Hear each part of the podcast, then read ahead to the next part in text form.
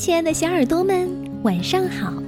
欢迎收听微小宝睡前童话故事，我是你们的珊珊姐姐。今天啊是九月一号，相信很多学校都陆陆续续开学了。那小朋友们在开学的第一天都做了些什么呢？是学会了新的生字，还是交到了新的朋友呢？快和珊珊姐姐来分享分享你们在学校的快乐点滴吧！关注微信公众号“微小宝睡前童话故事”，将你们的快乐编辑成文字发给我们吧。那今天啊，我们的故事就和上学和朋友有关，是谁点播的呢？珊珊姐姐你好，我来自岳阳市，我快上一年级了。你能给我点播一个关于一年级的故事吗？谢谢。珊珊姐姐、橘子姐姐，你们好，我叫小苹果，我，我想为我朋友点播一个故事，他叫李安琪，我想点，我想点播的故事叫《好朋友》，我很想他，好吗？那珊珊姐姐今天就把这个故事送给唐子琪、小苹果两位小朋友。这个故事的名字啊，叫《第一天上学记》。今天是星期一，是米粒第一天上学的日子。米粒问他的小猫咪咪：“嘿，你会想我吗，小猫咪咪？”咪咪把头转向了另一边。米粒穿上紫色的裙子，红色的鞋子。戴上绿色的帽子，咪咪难过的看着他。米粒，该吃早饭了，妈妈喊道：“如果你不快一点的话，你就赶不上校车了。”嘿，不用担心，咪咪，小猫怎样过这一天呢？也许会给你个惊喜呢。茉莉是米粒最要好的朋友。淘淘是他的小猫。淘淘，今天是星期一，是我第一天上学的日子，你会想我吗？淘淘把头转向另一边，他眯起了一只眼睛。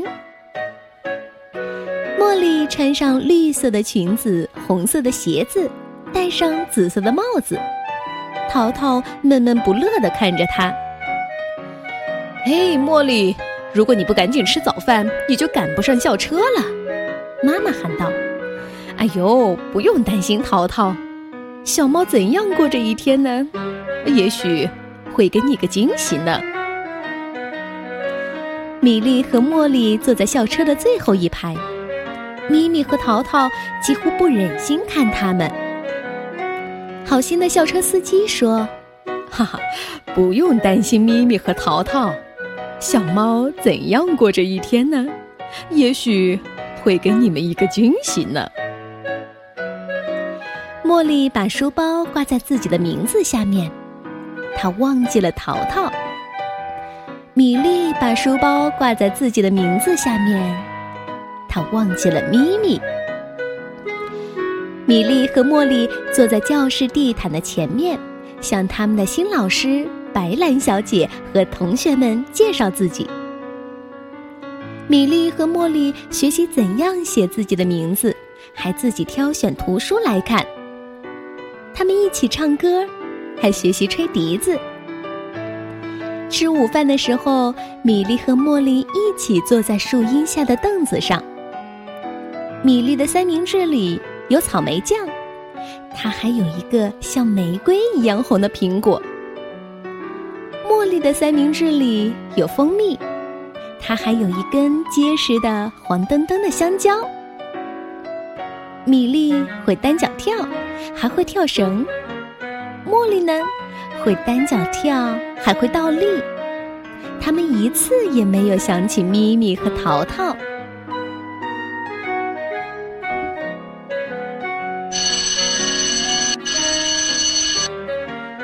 铃声响了。